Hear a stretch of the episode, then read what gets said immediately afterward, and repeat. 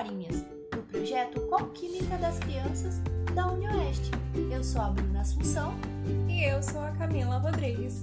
E hoje nós vamos contar para vocês a história do livro Alice no País das Ciências, um passeio pela história da física, de Carlo Frabetti.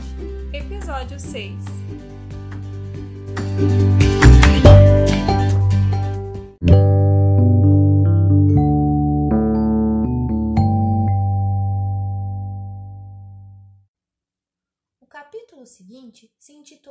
A Fórmula de Einstein, e nele se lia: Até o século passado, acreditavam-se que o tempo e o espaço eram iguais para todo mundo.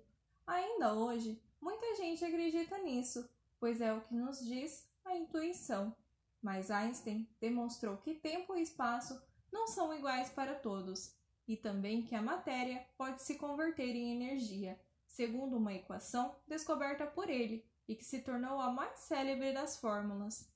Albert Einstein nasceu em Ulm, na Alemanha, em 1879.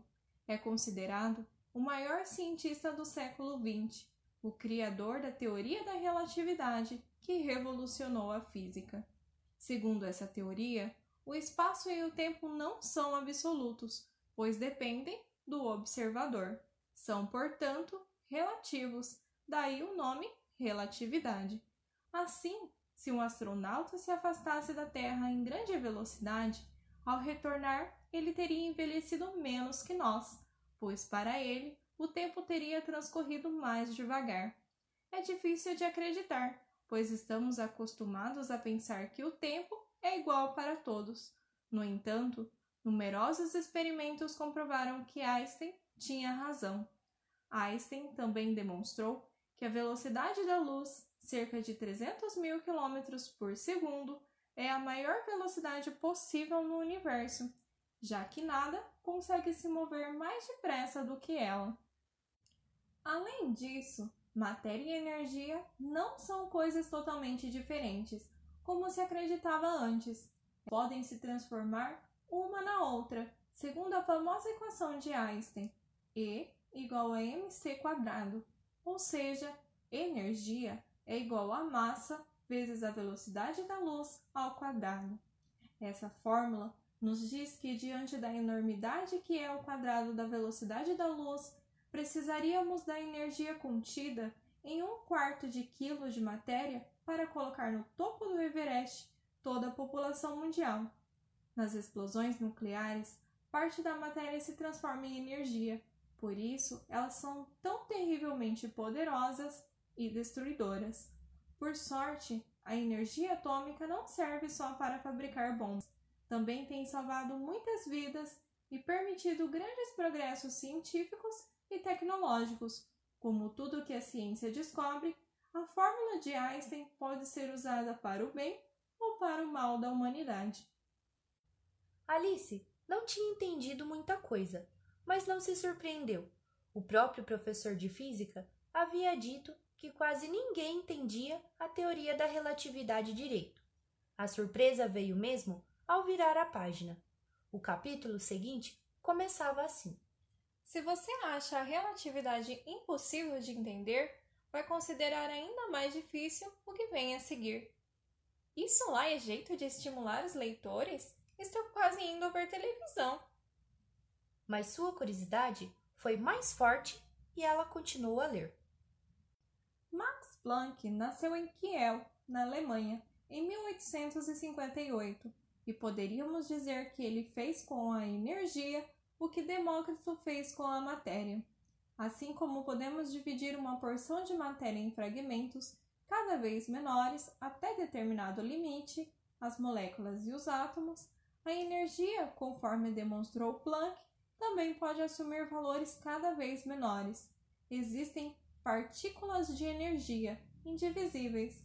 Planck chamou cada uma dessas partículas elementares de energia de quantum. O plural é quanta, por isso sua teoria foi denominada mecânica quântica. Segundo a mecânica quântica, o acaso intervém no comportamento das partículas elementares. Antes, se acreditava que todos os acontecimentos eram perfeitamente determinados por eventos anteriores, conforme uma rígida cadeia de causas e efeitos. De acordo com essa teoria, chamada determinismo, o acaso realmente não existe, e se dizemos que algumas coisas acontecem por acaso, é simplesmente por não conhecermos ou não controlarmos totalmente as causas que as produzem. Por exemplo, se lançarmos uma moeda para cima, diremos que pode dar tanto cara quanto coroa e que o resultado é fruto do acaso.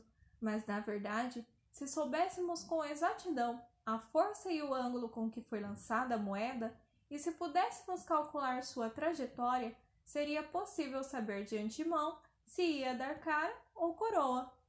Ora, segundo a mecânica quântica, ainda que soubéssemos perfeitamente as circunstâncias prévias a um acontecimento em escala atômica, não poderíamos prever com exatidão seu resultado. No nível das partículas elementares, o acaso realmente não existe.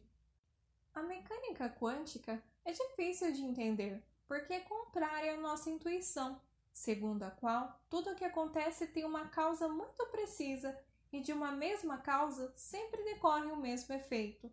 Por exemplo, sempre que aquecemos a água a 100 graus Celsius, ela começa a ferver. O próprio Planck, de início, duvidava de sua teoria. Ele pensava que era só uma forma de fazer cálculos sobre o desconcertante comportamento das partículas elementares, um conjunto de fórmulas matemáticas que não tinha muito a ver com a realidade.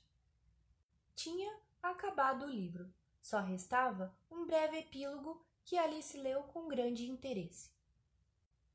Isaac Newton, um dos maiores cientistas de todos os tempos, disse no final da vida: Fui como uma criança brincando na beira do mar, divertindo-me ao encontrar de vez em quando uma pedrinha mais lisa que as outras, ou uma concha mais bonita, enquanto o grande oceano da verdade se estende inexplorado diante dos meus olhos.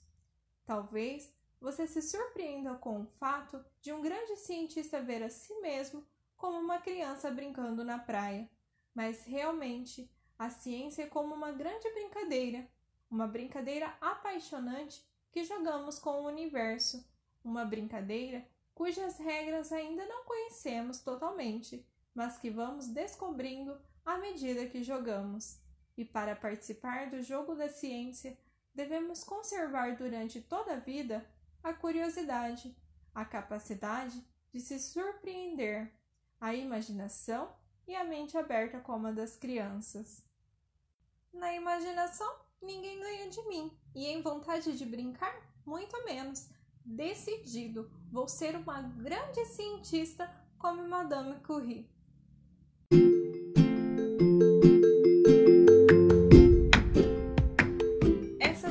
De hoje. Esperamos vocês na próxima quarta-feira para a continuação, episódio 7. E não esqueçam de curtir e compartilhar com seus amiguinhos. tchau! tchau. tchau.